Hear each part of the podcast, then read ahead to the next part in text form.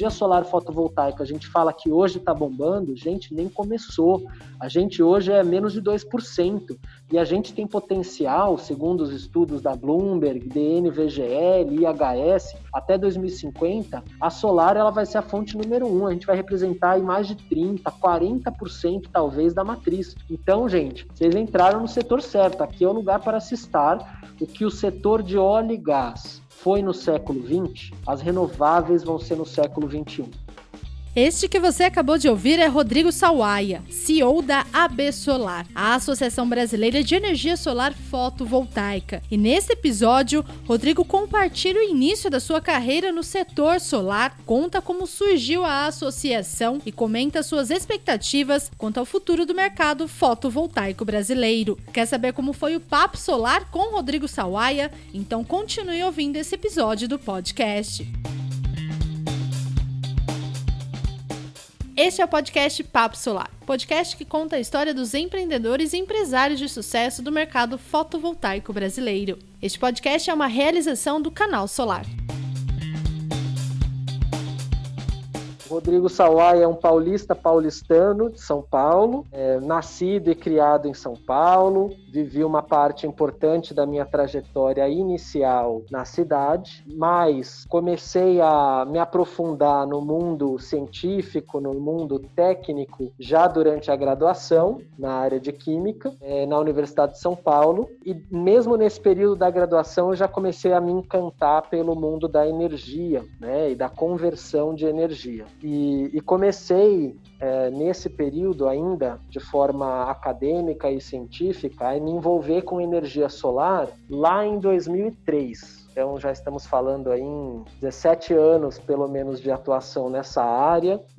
É, começando lá atrás com uma tecnologia que é uma tecnologia que hoje não, não é muito utilizada no mercado, mas em nichos de aplicação, que são as células solares sensibilizadas por corantes ou células fotoeletroquímicas. É, elas se baseiam também no efeito fotovoltaico, mas elas são células com uma composição mais química do que de materiais semicondutores especificamente. E, e, depois eu acabei decidindo fazer uma pós-graduação na área de energias renováveis, especificamente. Aprendi sobre todas as fontes renováveis. Também foi uma pós-graduação voltada para a área de engenharia elétrica, né? E também é baseada no desenvolvimento de projetos, ou seja, aprendi naquele momento como se projetar, se desenhar e desenvolver é, uma uh, usina eólica, uma hidrelétrica, uma termoelétrica a biomassa e também energia solar fotovoltaica, é, sistemas fotovoltaicos, conectados na rede, off-grid, de diferentes portes e perfis. E aí eu acabei me apaixonando profundamente, né, por essa tecnologia que já tinha, com a qual eu já tinha é, um relacionamento é, mesmo durante a graduação. Foquei a minha especialização durante o mestrado em fotovoltaica, né? Esse mestrado eu fiz fora do Brasil, eu fiz no,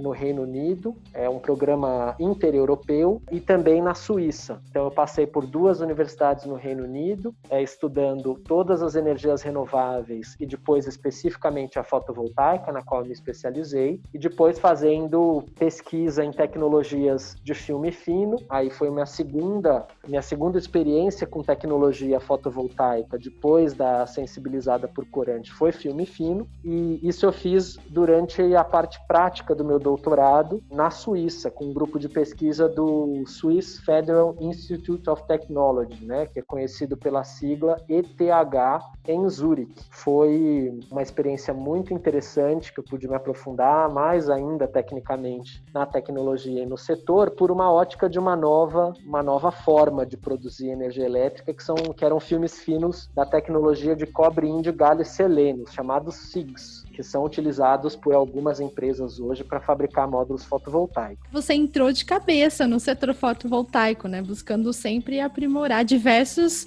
segmentos aí da energia solar. Pois é, e, e nessa primeira etapa da minha trajetória, com um foco muito voltado para a fabricação de equipamentos e componentes fotovoltaicos, e voltado especificamente para células fotovoltaicas, né? E para tecnologias que eram tecnologias disruptivas, inovadoras dentro do próprio setor fotovoltaico. E então começando com células orgânicas, depois com células de filme fino, e aí depois é, eu recebi propostas para ficar na Europa, para fazer fazer doutorado na, na própria Suíça, no centro de pesquisa que eu estava, outra proposta para fazer doutorado na Alemanha, uma outra para participar de um programa de formação de lideranças em Portugal, junto com o MIT, dos Estados Unidos, é, e uma quarta proposta que era para é, virar professor na Espanha, né, na área de renováveis. Mas aquele, e inclusive aquele foi um momento muito importante da minha decisão de carreira e de vida, porque eu disse não, não, não e não, agradeci as quatro oportunidades, né, e às vezes eu converso com as pessoas, elas falam, mas como, Rodrigo? Você tinha oportunidade de ir lá morar num país desenvolvido, né?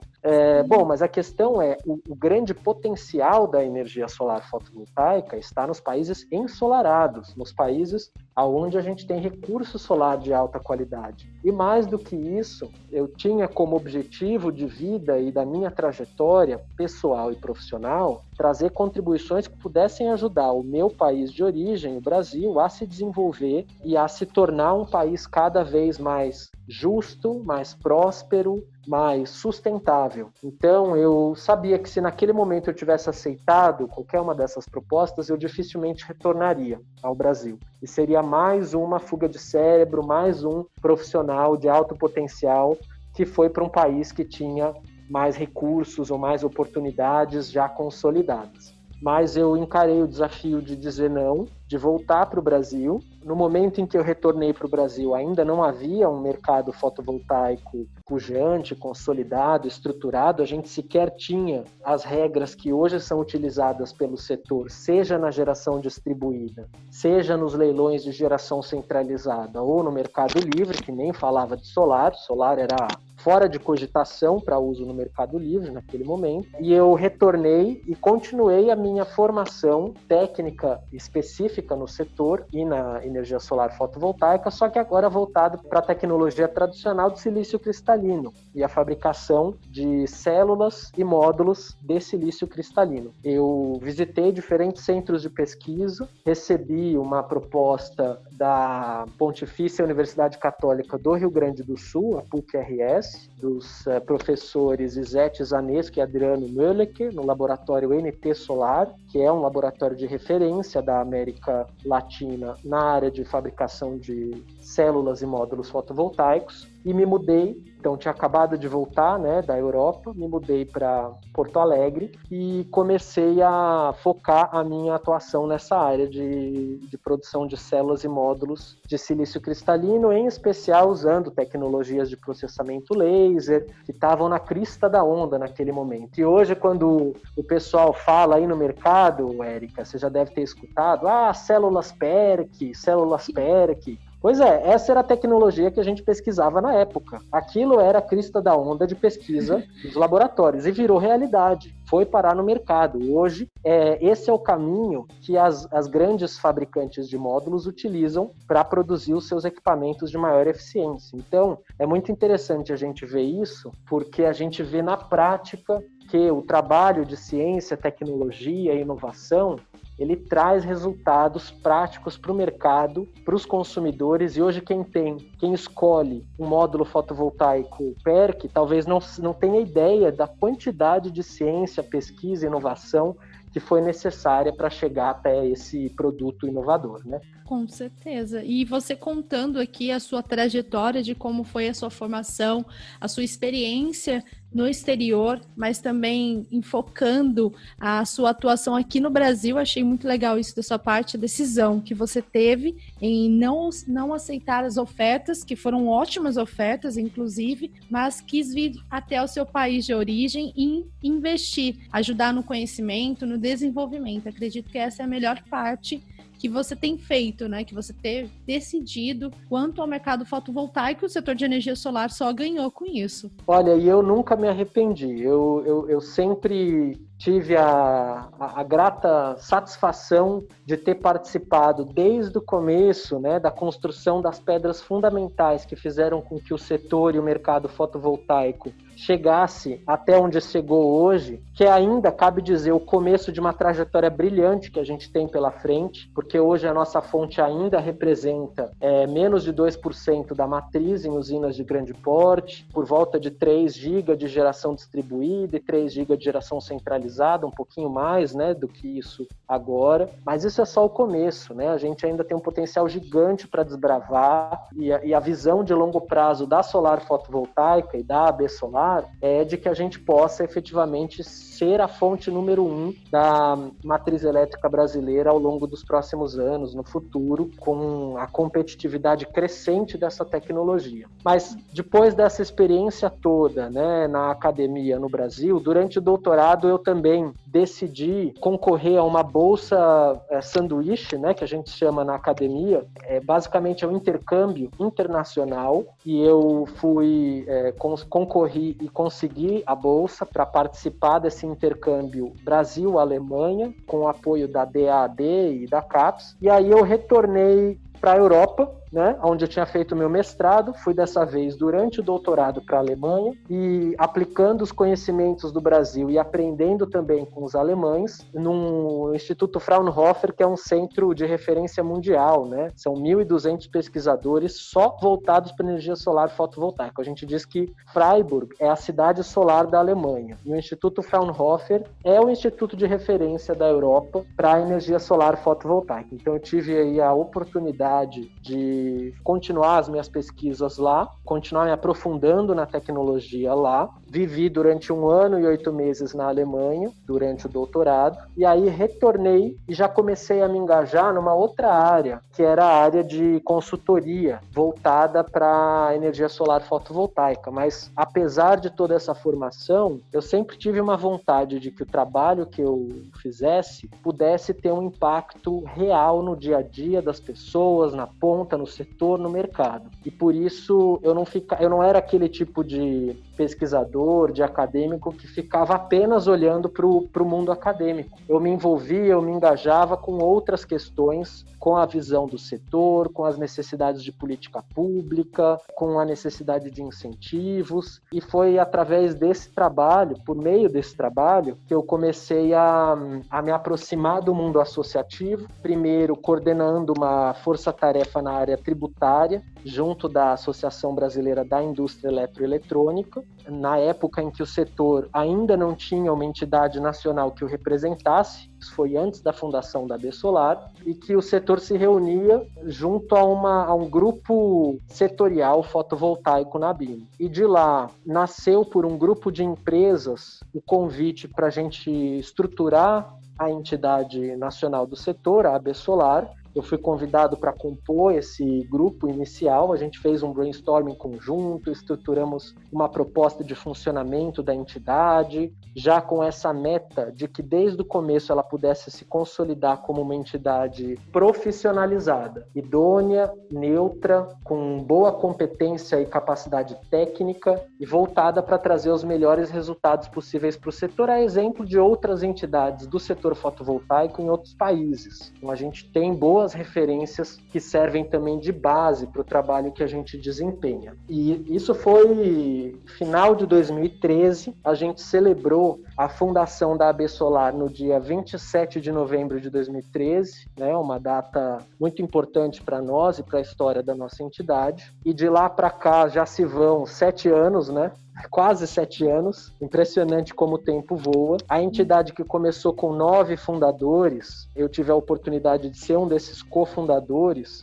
Agora ela representa por volta de 600 empresas no mercado e no setor, e com isso é uma das maiores associações do setor elétrico, com uma forte presença junto às autoridades, junto aos tomadores de decisão, no âmbito do governo federal, nos ministérios, no Congresso Nacional, no âmbito dos estados e dos municípios, e isso tudo só foi possível graças ao apoio dos nossos associados e graças ao empenho de toda a nossa equipe que permitiu que a gente chegasse até esse momento que nós estamos e que com a qual a gente pretende trazer muitas e muitas conquistas para o setor, além das que a gente já conseguiu trazer e que ajudaram o mercado chegar aos números impressionantes que a gente vê de crescimento no Brasil ao redor de todo o nosso país. Com certeza, você comentou aí toda a trajetória da Absolar. Quem atua no setor fotovoltaico reconhece que a atuação da associação ela diferencia para os profissionais, como você mesmo comentou, diversas ações que a Absolar já realizou ao longo da sua trajetória, trazendo benefícios, trazendo até mesmo segurança jurídica para quem atua. Isso eu acho que é o passo mais importante.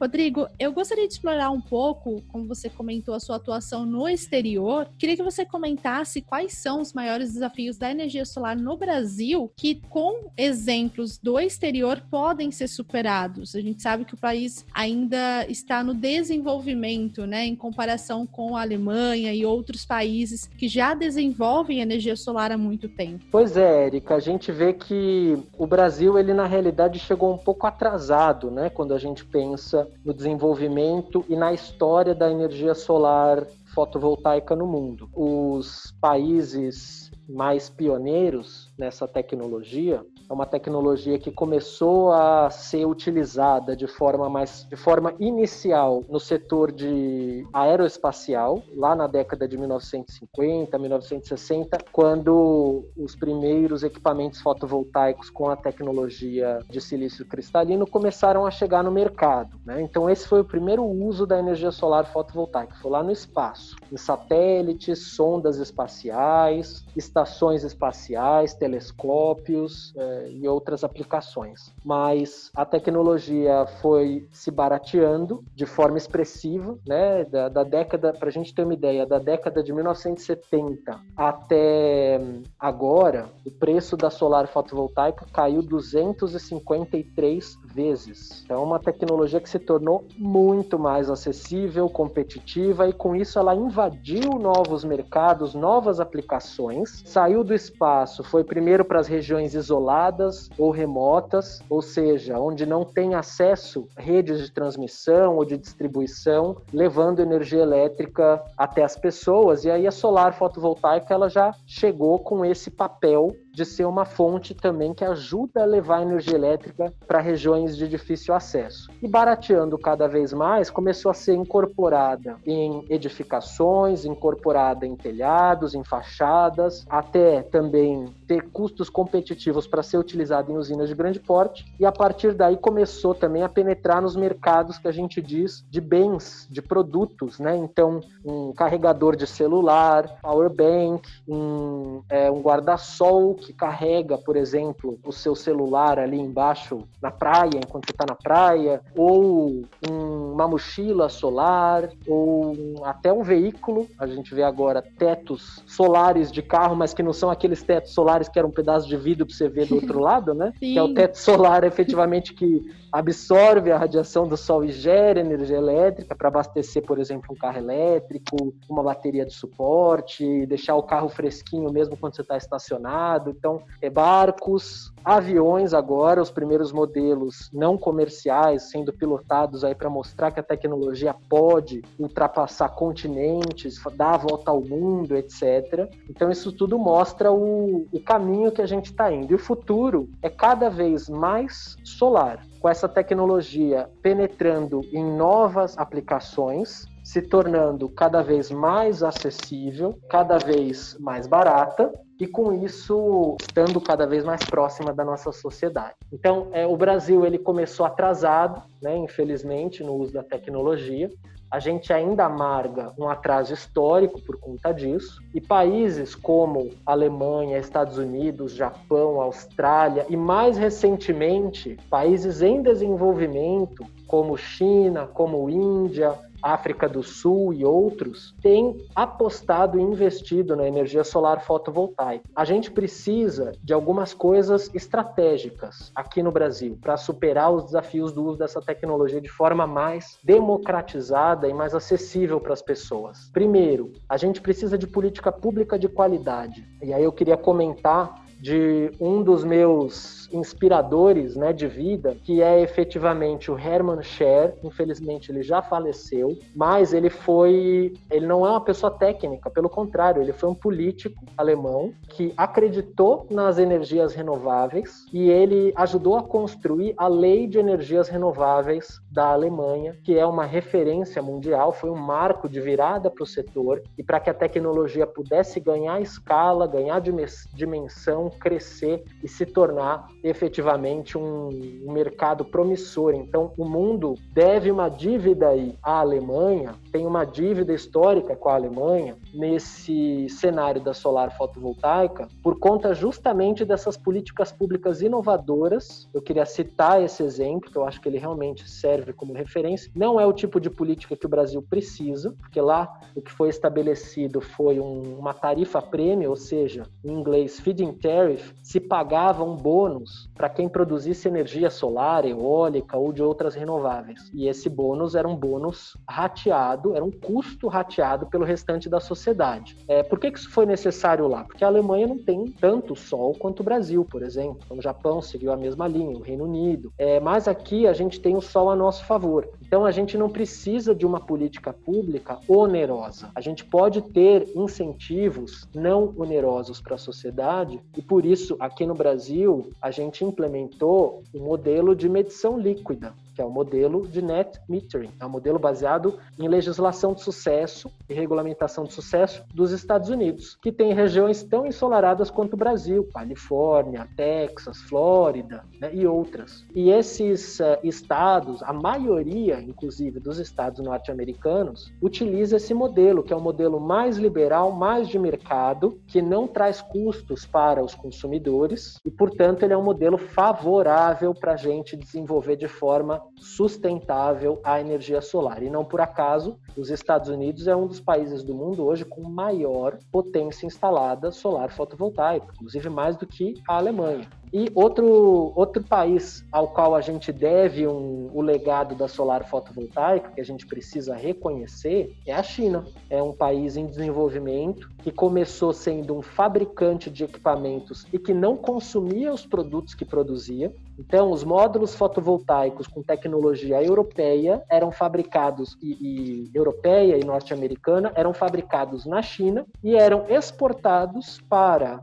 a Europa, os Estados Unidos e outros mercados consumidores de maior poder de compra e que efetivamente usavam a tecnologia. Mas a China fez uma virada. Ela fez uma virada de ser um celeiro industrial para se tornar um, o maior mercado fotovoltaico do mundo. E isso foi possível com política pública bem desenhada e também com uma política produtiva de competitividade para os fabricantes. Hoje em dia, a tecnologia fotovoltaica que a gente utiliza no mundo, ela não é mais europeia, ela é internacional e muitas vezes asiática. Muitas das empresas empresas asiáticas hoje estão quebrando os recordes mundiais de eficiência dos equipamentos fotovoltaicos, módulos, inversores. Então é interessante a gente ver como a China teve um papel histórico aí significativo no setor e deixou esse legado de ser primeiro um fabricante para outros mercados e depois de se tornar também um grande usuário da tecnologia.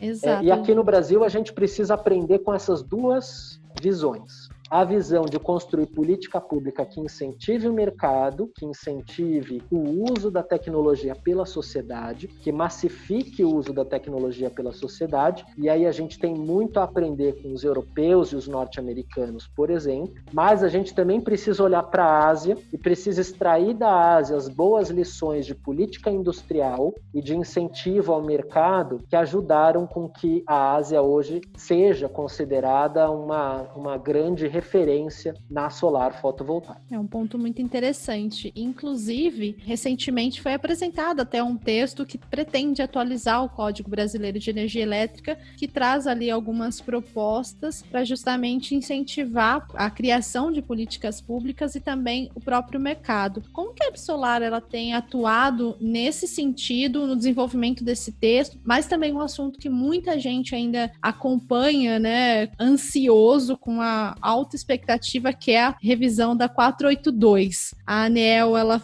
apresentou uma proposta que não foi tão bem recebida pelo setor de energia solar. Como que a Absolar ela tem realizado as ações quanto a este assunto? Primeiro é importante, importante a gente explicar qual que é o papel da Absolar para o mercado, para o setor, por que é importante ter uma entidade nacional e uma voz forte que represente o setor. Bom, o nosso setor de energia elétrica ele é um setor regulado. E por ser um setor regulado, diferentemente do mercado habitual de, de, de, produtos que se compra no supermercado, ele é um mercado que tem uma interação e uma definição de regras por parte do governo e da agência regulatória é, muito mais intensas é, do que outros mercados é, não regulados. Então, é, nesse sentido, é imprescindível que o nosso setor tenha uma voz forte, unida, que possa representá-lo nessa interação e interlocução com os tomadores públicos de decisão, como o governo federal, como a Agência Nacional de Energia Elétrica,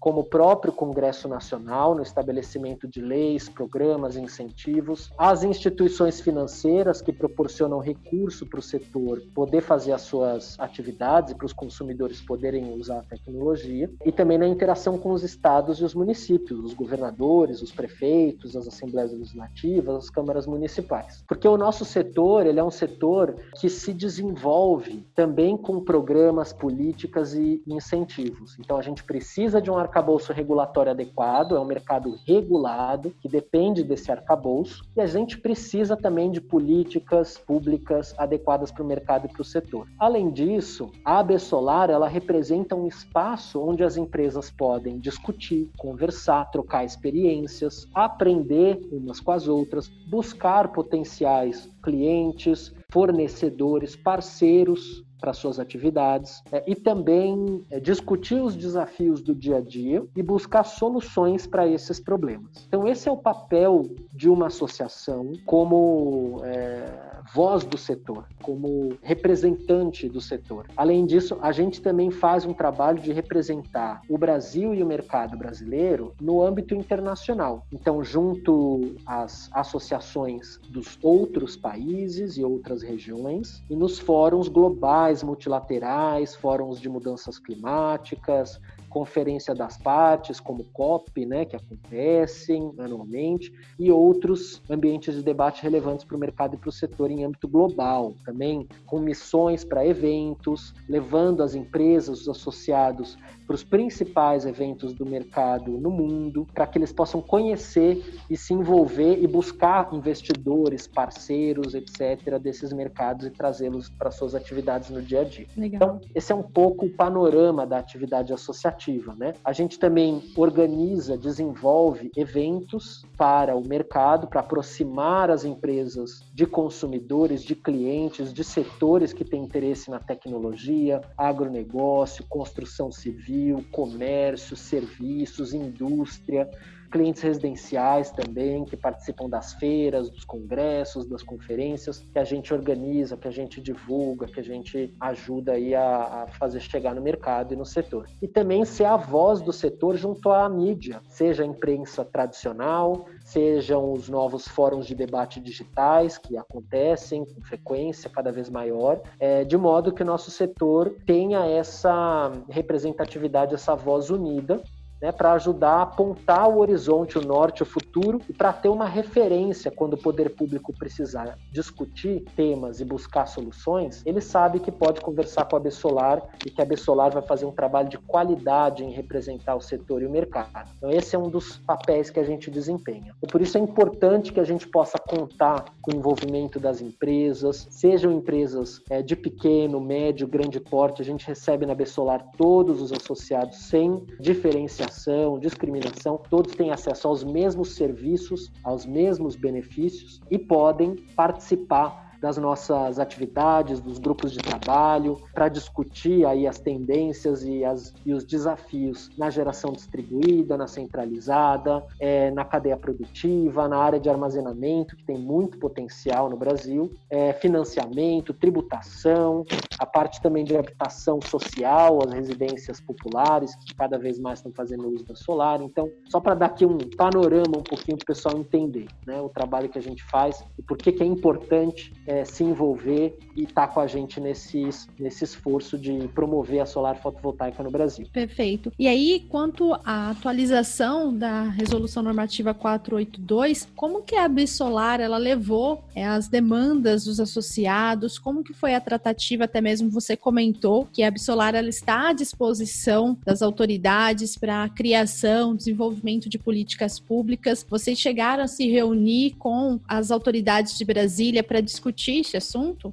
Muitas e muitas vezes. A Absolar ajudou a desenvolver a resolução 482 desde a sua fundação, né? Ela foi inclusive fundada em 2013 como reflexo da necessidade dessa voz unida, estruturada para representar o setor nesses debates tão importantes. A gente se envolveu diretamente, uma das grandes conquistas que a gente pôde trazer para o setor foi o estabelecimento das melhorias que foram feitas em 2015, em novembro de 2015, com a resolução normativa 687. Ela, por exemplo, elevou a potência máxima da geração distribuída de 1 para 5 mega, ela criou os modelos, as modalidades de geração compartilhada, de EMUX, né, as múltiplas unidades consumidoras, os empreendimentos com múltiplas unidades consumidoras, além de uma série de aprimoramentos técnicos também no Prodist, que fizeram toda a diferença para que o mercado desse uma acelerada no uso da energia solar fotovoltaica a partir de 2016, quando entraram em vigor essas essas novas regras. E daí por diante, em 2017 e mais, cada alteração que foi feita na 482, a AB Solar participou, se envolveu, contribuiu junto com seus associados nessas últimas mudanças que foram feitas em 2019, só para passar uma referência do passado recente. No início de 2019, a gente encaminhou uma contribuição para a audiência pública 001 de 2019, que já falava da revisão da 482, né?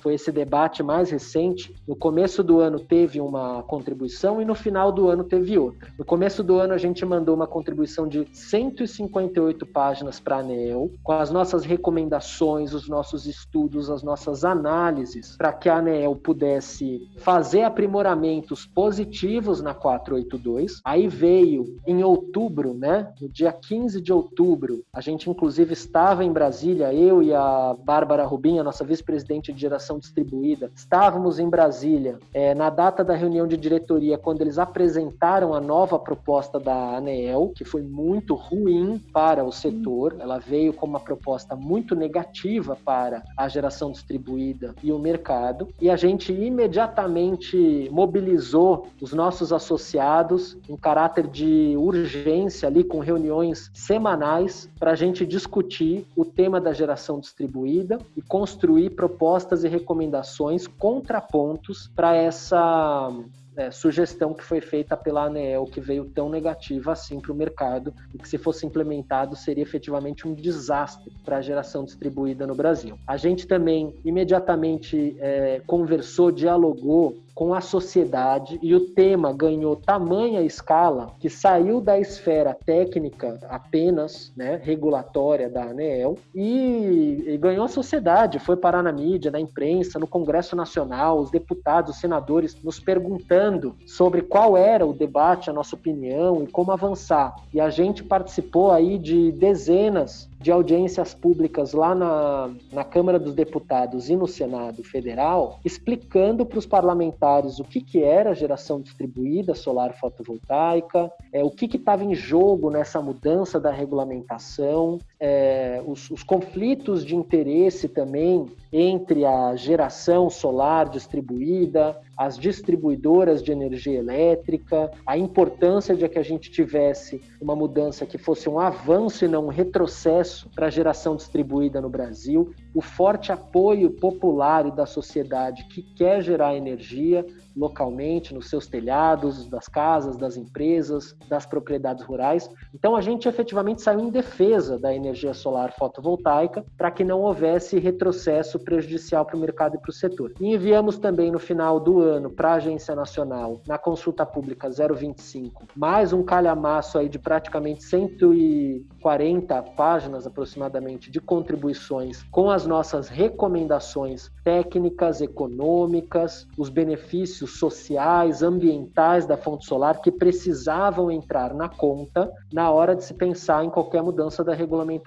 Esse tema efetivamente foi afetado nesse momento por conta da pandemia. Houve uma sensibilização da ANEL de que o assunto deveria ser discutido com o Congresso Nacional e que o mercado, o setor, a sociedade brasileira querem preservar em lei o seu direito de produzir energia limpa e renovável por meio do sol né, e de outras fontes, através de um marco legal da geração distribuída. Só que a pandemia, de uma certa forma, acabou prejudicando esse debate, essa discussão, Érica, nesse momento em que a gente teve que concentrar os nossos esforços em preservar vidas é, em salvar pessoas e também trazer alívio para as empresas, para os negócios e para a economia, para os trabalhadores, através de medidas emergenciais. Né? Então, Sim. nesse cenário de pandemia que nós estamos, o Congresso Nacional ele virou o seu foco especificamente para os temas da pandemia, que é super compreensível, e a nossa expectativa é de que tão logo a fase mais aguda da pandemia passe, né, a gente consiga reestabelecer uma agenda no Congresso Nacional de outros temas, outras atividades, aí a geração distribuída possa de novo assumir um protagonismo importantíssimo e a gente ter então esse debate voltado para o marco legal da geração distribuída no Brasil. É, até porque durante esse período de pandemia a gente sabe que é ainda muito que superar, mas felizmente a energia solar ela tem se mostrado resiliente, né, mostrando um crescimento e até mesmo sendo uma solução para diversas empresas que foram afetadas afetadas e estão recorrendo a soluções visando a economia. A energia solar ela dá esse resultado, né? Esse retorno para as empresas em questão de payback, de investir em energia sustentável, mas que também economiza no fim do mês. Com certeza, o custo de energia elétrica, mesmo durante a pandemia, ele é um custo de um serviço essencial que as pessoas não podem prescindir, nem as pessoas, nem as empresas, nem o poder público, nem o produtor rural. Energia elétrica no mundo é, das nossas sociedades hoje tecnológicas e cada vez mais digitais, ele é uma necessidade do cidadão e das empresas e dos governos. E a solar fotovoltaica, ela além da sua resiliência, ela tem um potencial de ser uma propulsora, uma alavanca de geração de empregos, de atração de investimentos para o nosso país e para as nossas diferentes regiões do Brasil, e que também vai contribuir com isso na recuperação da economia com uma recuperação verde ou sustentável, ou seja, ali, aliando essa recuperação também ao combate de um segundo desafio global que a gente não pode esquecer e que continua no nosso radar, que é são as mudanças climáticas, né? Sim. Então, se a gente tem a pandemia no curto prazo é, para superar, a gente não pode esquecer que assim que a gente virar a curva da pandemia, tiver superado isso, vai bater, vamos bater de frente nas mudanças climáticas e a gente precisa enfrentar esse problema desde já. É, e nesse sentido, a Bessolar tem trabalhado agora com o governo federal, com os estados, com os municípios, com o Congresso Nacional, para recomendar a energia solar fotovoltaica como uma ferramenta estratégica para essa recuperação econômica sustentável sustentável do Brasil e para ajudar a gerar empregos de qualidade aos milhares de forma distribuída no nosso país para os brasileiros tão machucados que estão com essa pandemia e com o desemprego que ela gerou. Que ótimo essa notícia, essa informação que você nos dá. Bom, Rodrigo, você falou bastante sobre a B Solar, a sua atuação, mas para quem está ouvindo o podcast tem interesse em fazer parte, né? Se associar. Como que a pessoa deve fazer? Entre em contato? A pessoa ficou curiosa aqui, que é os benefícios que a B Solar Solar oferece aos seus associados? Claro, então, primeiro, quem quiser fazer parte da Bessolar, vem para a Bessolar, que vai ser um prazer receber vocês. Acessem o nosso website, que é o absolar.org.br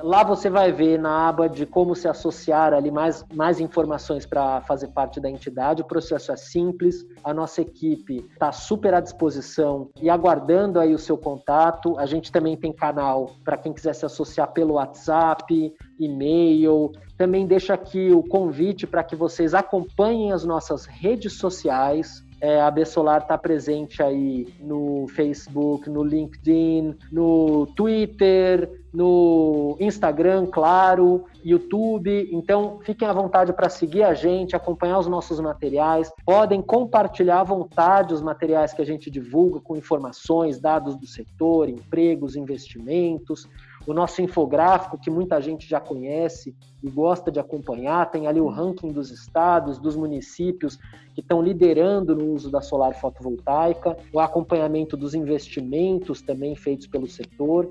Então, os grandes números do setor solar fotovoltaico você encontra na Solar, os grandes temas, os grandes debates você acompanha nos nossos grupos de trabalho. Temos grupos aí olhando desde os projetos de pequeno porte, grande porte, é conectado na rede, off-grid, tudo, né? Usinas, leilões, Mercado Livre. Então, é a casa do setor solar fotovoltaico. Falou solar fotovoltaico, falou a Solar e a gente está aqui para ser a sua ponte, a sua voz e o seu suporte nas atividades do mercado e do setor. Então vem para a Solar que vai ser um prazer. Que ótimo, boa mensagem. E para a gente finalizar o nosso papo aqui, Rodrigo, você contou toda a trajetória. Acredito que o mercado fotovoltaico você acompanhou todo o crescimento, amadurecimento e está acompanhando. Qual a mensagem que você deixa para quem está atuando no mercado fotovoltaico ou até mesmo quem está se especializando, se capacitando para começar a atuar? Eu queria, antes de, de deixar minha mensagem eh, final, Érica, também fazer aquilo meus cumprimentos à academia e aos pesquisadores brasileiros que foram desbravadores aí nas décadas de 70, 80, 90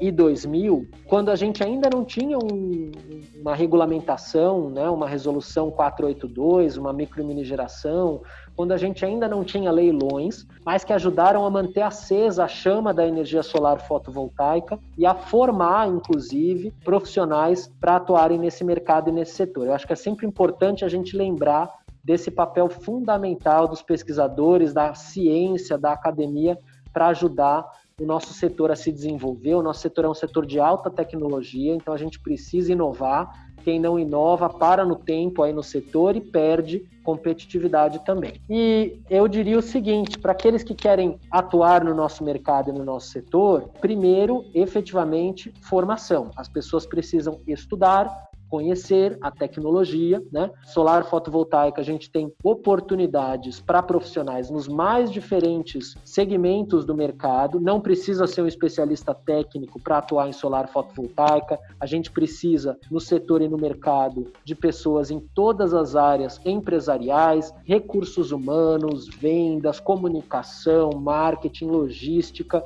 e, é claro, também precisamos dos nossos profissionais técnicos, eletricistas, eletrotécnicos, que sobem nos telhados, fazem os sistemas, as usinas, os montadores de sistemas, os projetistas, os engenheiros. Então, as oportunidades são muito amplas aí, de diferentes perfis de profissionais para atuarem no mercado e no setor. Mas eles precisam se capacitar. Formação e capacitação dos profissionais é fundamental. Também se envolvam, participem dos eventos, né?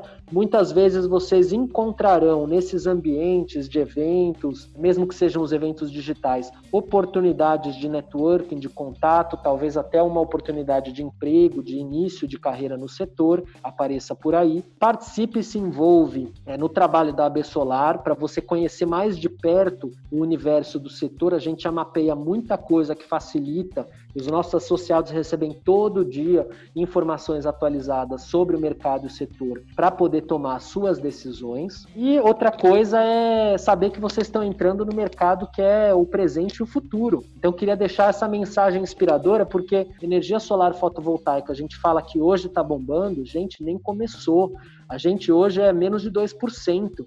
E a gente tem potencial, segundo os estudos da Bloomberg, DNVGL, IHS, até 2050, a solar ela vai ser a fonte número um. A gente vai representar mais de 30%, 40% talvez da matriz. Então, gente, vocês entraram no setor certo. Aqui é o lugar para se estar. O que o setor de óleo e gás foi no século XX, as renováveis vão ser no século 21. Então, solar fotovoltaica é uma excelente oportunidade para quem quer trabalhar e também para quem quer empreender, fazer abrir o seu negócio, desenvolver aí a sua empresa ou uma empresa que já atua no mercado e que quer começar uma frente nova é, nesse setor. Então, essa é a mensagem que eu queria deixar. Acho que é, apesar de todas as dificuldades da tempestade que a gente está enfrentando, sombria que é essa pandemia momento, essa tempestade vai passar e junto com essa tempestade passando, virá um sol brilhando no horizonte e a solar fotovoltaica aí à disposição para quem quiser participar desse mercado e desse setor.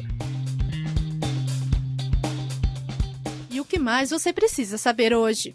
Inundações na China fecham fábrica da Tongwei e impactam indústria fotovoltaica. Especialista do BNDES destaca principais alterações para credenciamento e recadastramento de sistemas fotovoltaicos. E mais, primeiro episódio do Absolar Inside traz debates sobre vantagens e desafios do armazenamento de energia. Confira estas e outras notícias em canalsolar.com.br.